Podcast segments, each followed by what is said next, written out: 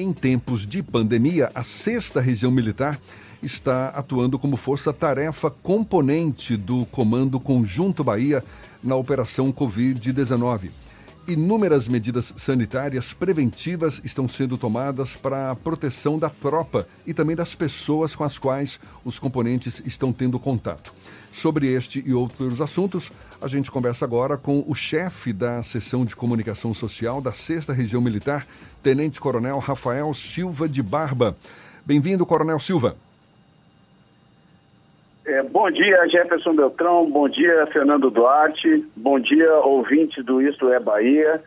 É, realmente, é, no dia 20 de março, o Ministério da Defesa ele atu, ativou 10 comandos conjuntos. É, esses comandos conjuntos, eles são é, tropas constituídas pelo Exército, Marinha e Aeronáutica, que são, respectivamente, a Força Terrestre Componente, o Exército, a Força Naval Componente, a Marinha e a Força Aérea Componente, Aeronáutica. No caso da Bahia, nós compomos o Comando Conjunto Bahia, que é o Estado da Bahia, e a sua sede hoje, ela situa-se no segundo Distrito Naval. Ou é, seja, é uma força-tarefa envolvendo Exército, Marinha, Aeronáutica. Na Bahia, quais são as principais medidas que estão sendo tomadas, Coronel? Bom, na, na Bahia, nós temos atualmente realizado uma série de atividades, dentre elas é, a, a, distribuição de máscaras pelo interior. Então, recentemente tivemos uma missão com o sexto depósito de suprimento, onde foram distribuídos a 16 municípios. É, a manutenção dos estoques do banco de sangue do Hemoba. Né? Então, nós realizamos uma campanha de vacinação pelo Comando Conjunto. O Exército também está realizando essa campanha a nível nacional, com o slogan do Ajudar está no nosso sangue. E segue aqui a recomendação para aquele cidadão que aproveite o momento e utilize a solidariedade e doe sangue. Ajude o próximo. Né? A distribuição de gêneros no Profesp, que é o nosso programa Força no Esporte, que pega famílias de, de baixa renda e vulnerabilidade social. Nós temos também recentemente, foi feito pelo Comando Conjunto, um apoio à Prefeitura de Salvador na distribuição de kits de alimentação. Estarão sendo também esta semana realizadas descontaminação em instalações sanitárias, né, hospitais. Tivemos ainda apoios diversos como por exemplo, Ilhéus já foi feita alguma parte de apoio à, à prefeitura referente à parte logística. Né? Paulo Afonso tem feito muita coisa também quanto à distribuição de alimentos. Fizeram semana passada ainda, inclusive, com o apoio da fanfarra, da primeira companhia de infantaria, uma homenagem aos nossos médicos que estão é, atuando nesse combate, nessa situação tão difícil dentre outras atividades. Coronel Silva, a, houve a suspensão de algumas atividades relacionadas ao serviço militar, não é? Por conta aí das, das medidas sanitárias preventivas do coronavírus. Que atividades são essas que foram suspensas? Bom, de, de forma geral, não falando só sobre o serviço militar, né, mas com essa situação, não só o, o Exército, mas como o país teve que se reinventar. Né? Então, como forma de adaptação, eh, e a, o Exército apresentou uma estratégia natural que foi a virtualização desses serviços. Né? Não só de serviço militar, mas principalmente serviço militar, porque existe uma gama muito grande de pessoas afetadas. Então, nós temos, por exemplo, anualmente no país 1 milhão e 600 mil jovens né, que realiza o seu alistamento e passa pelas comissões de seleção para a prestação do serviço militar obrigatório. E, é, em função disso, esses jovens que são dispensados pelo sistema, muitos sem passar pela seleção, porque o, o sistema é aleatório, então muitos são dispensados antes de qualquer outra atividade e eles poderiam é, solicitar o seu documento definitivo mediante um compromisso perante a bandeira do Brasil. Então, como forma de evitar a aglomeração, tanto na, no recebimento desses documentos definitivos, como na comissão de seleção que realiza essa triagem para o serviço militar obrigatório, até o dia 30 de maio, estão suspensas as atividades relativas à comissão de seleção e à entrega de eh, certificados de dispensa de incorporação. Aqueles cidadãos que, por um acaso, receberam mensagem de previsão de passar pela comissão de seleção, receberão ou já receberam algum e-mail para um reagendamento.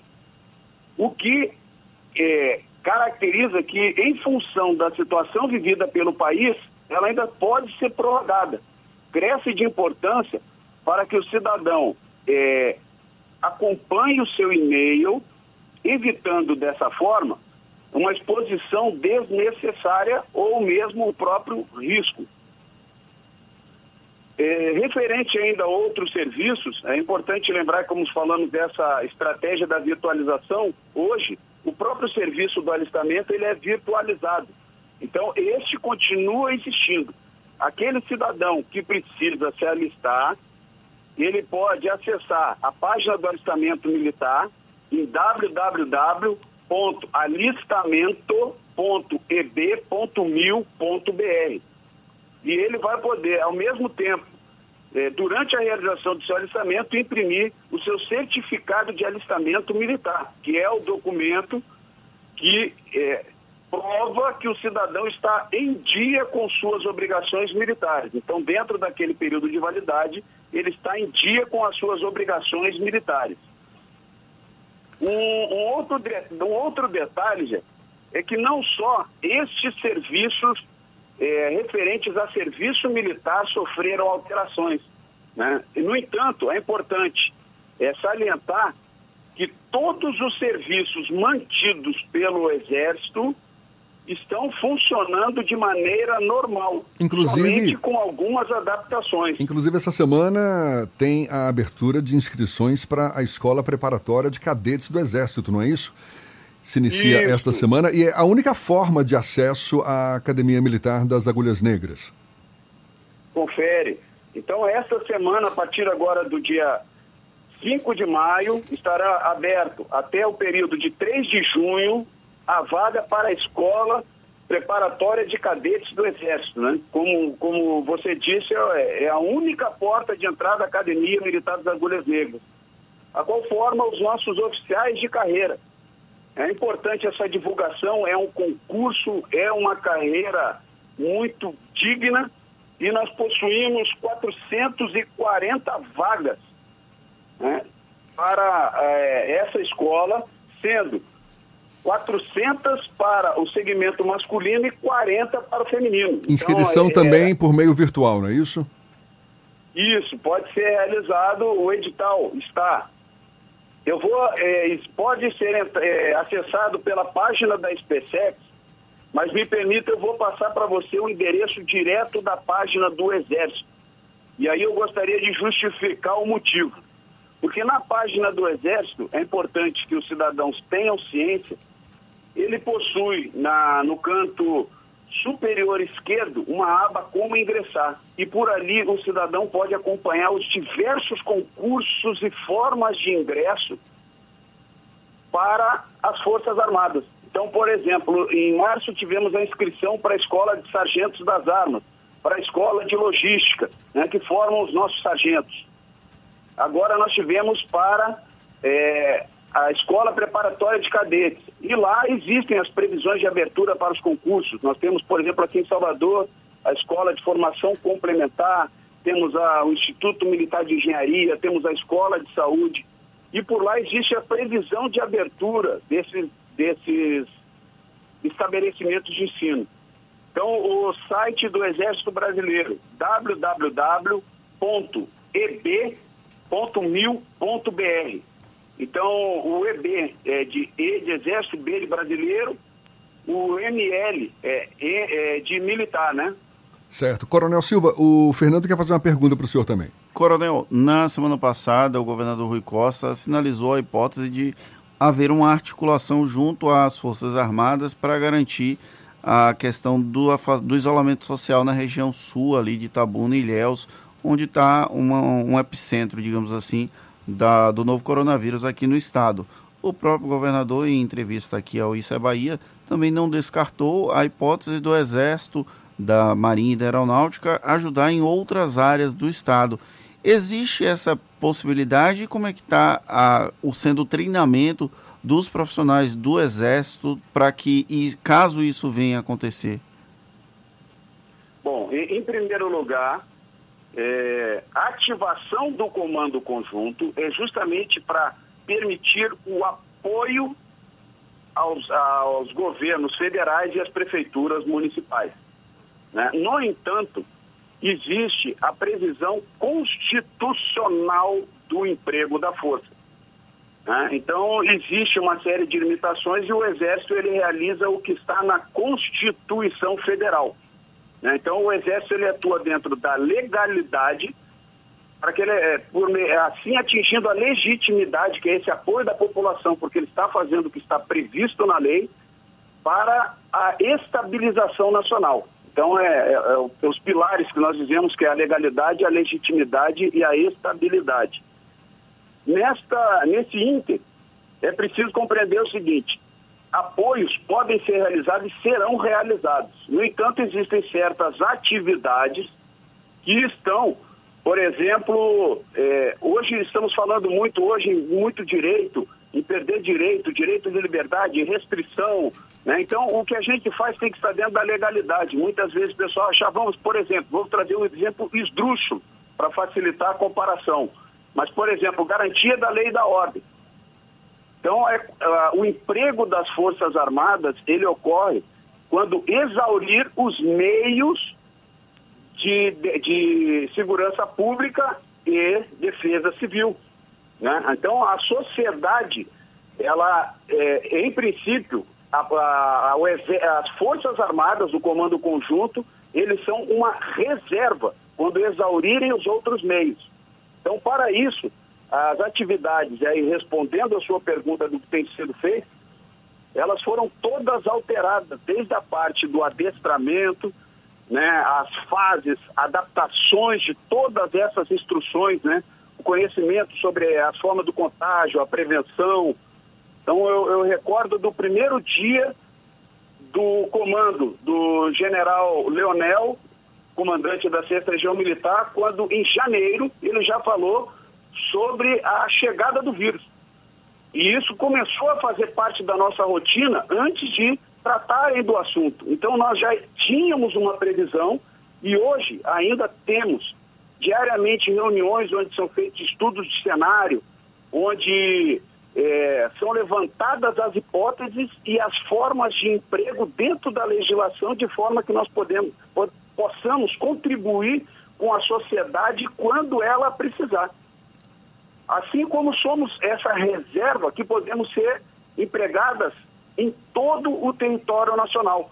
Então, como é de conhecimento de todos, a, o Exército é, tem como característica essa presença nacional de chegar onde muitas vezes outros órgãos governamentais não chegam. Agora, Coronel, então, o, existe, a, em conversa conosco, o governador Rui Costa, ele chamou a atenção para a vontade de ter o apoio do Exército, da Aeronáutica, da Marinha, enfim, mas com foco no, no, no, no esforço de evitar aglomerações. Quando o senhor fala que está previsto na Constituição o uso da, da força, não é? É uma, é uma é uma, digamos, uma função do Exército também prevista na Constituição, fica parecendo que, caso seja para evitar aglomerações, as pessoas podem acabar sendo presas. Hum, a gente ainda não está nesse nível, mas o senhor prevê até algo nesse sentido?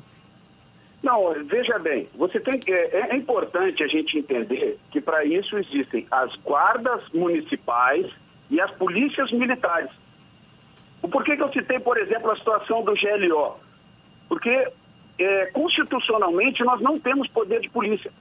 Então isso é, é apenas um serviço de orientação. Né? E esse trato no público, ele, ele faz parte do cotidiano desses profissionais que possuem essas missões legais. Por exemplo, se você olhar a destinação constitucional das Forças Armadas, então a destinação constitucional é justamente para a defesa da pátria, a garantia dos poderes constitucionais e a garantia da lei e da ordem. Então, são, na defesa interna, é episódico, eventual e somente mediante essas situações que podem comprometer. Entendeu? Existem barreiras anteriores, o que não quer dizer que nós não possamos participar. Então, foi feito um, um acerto durante o fim de semana e, como foi dito, a nossa orientação é participarmos, mas existem algumas atividades em que é, existem outras é, organizações que possuem essa missão de realizar e possuem muito mais conhecimento, inclusive, do que o Exército, que é como eu falei, se você raciocinar com adestramento, a própria polícia militar, a grosso modo, ela tem um adestramento muito diferente do Exército. Por exemplo, o Exército, o adestramento de um soldado, digamos, por exemplo, o tiro. Que a gente acha, ah, coloca o Exército para fazer o que a polícia faz. Não faz. O adestramento, normalmente do Exército, a gente vai tratar para que o soldado ele vá atirar para matar alguém, para retirar do combate. Quando o nosso policial, por exemplo, ele instintivamente vai atirar nos membros, né? Ele vai agir de uma forma diferente. Além do que, os efetivos profissionais da Polícia Militar são muito maiores do que o do Exército, que possui, como vocês sabem, o serviço militar obrigatório. Então, nesse caso de emprego das Forças Armadas, há que se considerar que nós também estamos colocando os nossos jovens da sociedade que incorporaram agora em 1 de março e que já estariam, de certa forma, realizando um serviço é, com essa exposição perante o público. Coronel, para a gente. o período de instrução para a gente encerrar, eu gostaria que o senhor comentasse agora, dia 6 de. Aliás, dia 8 de maio, vai ser comemorado o Jubileu de Ouro da, da FEB, a Força Expedicionária Brasileira. É o Dia da Vitória, um reconhecimento aos nossos heróis. O que está previsto para comemorar essa data? Bom, é, inicialmente, segundo essa previsão, nós não temos uma previsão para a comemoração da vitória, existiam muitos, assim como na, na, normalmente nós realizamos por ocasião da Semana do Exército, pela Semana do Soldado. Então nós normalmente realizamos aquelas celebrações religiosas, palestras de escolas, exposições de material de defesa militar, estandes, atividades recreativas para as crianças, em função justamente de evitar essas aglomerações, nós não estaremos é, realizando essas ações. Né? E como você mesmo pontuou, hoje o nosso foco é apoiarmos o comando conjunto, o adestramento da tropa para apoiar essas ações do governo do estado e das prefeituras. E nós temos sim que sempre lembrar é, e registrar essa participação dos nossos combatentes, porque esse ano nós completamos 75 anos, é o nosso jubileu de diamante desses nossos heróis porque hoje, se nós podemos colocar o voto numa urna e escolher o destino para o país, se temos um país democrático e soberano, é justamente porque esses heróis ofereceram a sua vida pelo seu país e foram para a Europa. Hoje, por exemplo, nós temos seis combatentes em Salvador, todos eles com mais de 96 anos, que devem ser reverenciados. Infelizmente, nós não podemos reverenciá-los por meio de eventos e, e homenageá-los da forma que gostaríamos. Mas é importante a nossa é, presença e lembrarmos desses nossos heróis de carne e osso que existem e que demonstram o valor do povo brasileiro. E que certamente serão é. lembrados agora, dia 8 de maio, falei jubileu de ouro, mas não, jubileu de diamante da Força Expedicionária Brasileira. Tenente Coronel Rafael Silva de Barba, oficial de comunicação social do Comando da Sexta Região Militar. Muito obrigado pelos seus esclarecimentos, pela atenção dada aos nossos ouvintes e um bom dia para o senhor. Bom dia. Muito obrigado pelo espaço.